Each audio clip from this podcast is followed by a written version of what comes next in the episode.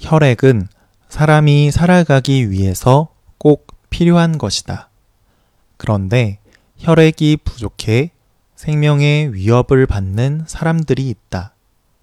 그런 사람들을 위해 사람들은 혈액을 뽑아 나눠주는 헌혈을 한다. 하지만 코로나19의 여파로 인해 학교와 자치단체 등의 단체 헌혈이 크게 줄어들었다. 이로 인한 혈액 부족 사태를 막기 위해 헌혈 홍보가 이루어지고 있다. 여러분은 예전에 봉사활동을 한 적이 있나요?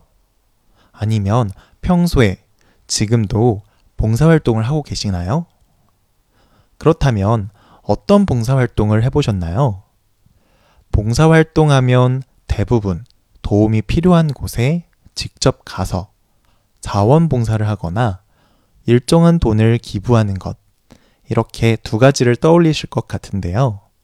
혹시 헌혈을 해보신 적이 있나요? 헌혈은 피를 나누는 거예요.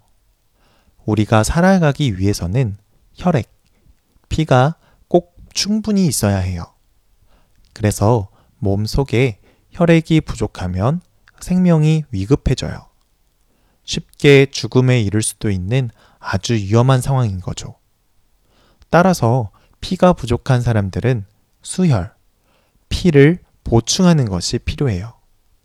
이렇게 수혈이 필요한 사람들을 위해 나의 혈액을 뽑아주는 것이 헌혈이에요. 건강한 나의 피를 나눠줌으로써 사람의 생명을 살리는데 도움을 주는 거죠. 하지만 최근 헌혈이 크게 줄어 환자들에게 수혈할, 그러니까 나눠줄 피가 모자르다고 해요.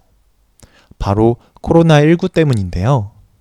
보통 헌혈은 자치단체나 학교에서 단체로 했었는데 코로나19 이후로 단체 활동이 어려워졌고 이에 단체 헌혈도 취소되었던 거예요. 그래서 원래 5일분이 있어야 하는 혈액량이 한창 코로나가 심각할 때인 2020년 12월에는 2.81분으로 줄었어요. 2.81분은 주의 단계로 이 상황이 계속되면 혈액 부족 사태가 생길 수 있다고 해요. 혈액 부족 사태가 생기면 환자를 치료하는데 문제가 생겨서 여러 위급한 생명을 구하지 못하게 될 수도 있어요. 아주 심각한 상황인 거죠. 따라서 이러한 혈액 부족 사태를 막기 위해서 헌혈 홍보 활동이 이루어지고 있어요. 헌혈에 참여하는 사람들이 많아질수록 기관에서 헌혈에 참여할 수 있, 헌혈에 참여하는 사람들이 많아질 수 있도록 기관에서 나름의 노력을 하고 있는 거죠.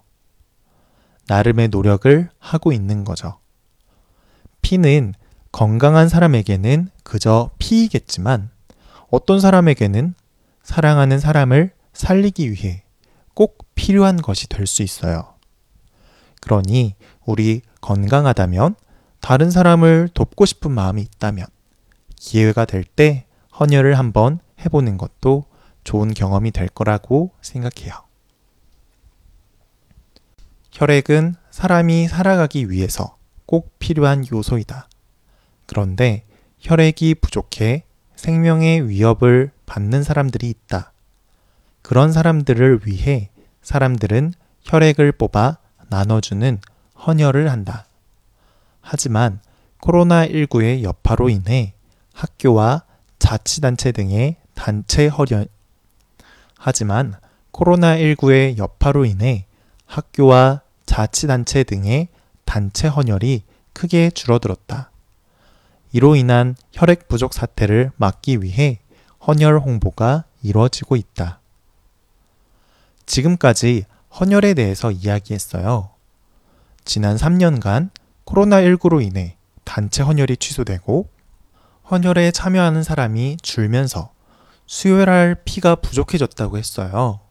그래도 이젠 어, 코로나19가 조금은 괜찮아진 것 같으니 헌혈을 하는 사람들이 늘어나기를 기대해 봐도 될 것 같아요. 그리고 여러분도 헌혈이 가진 의미가 무엇인지 한번 생각해 보며 기회가 된다면 헌혈을 직접 경험해 보는 것도 좋을 것 같습니다.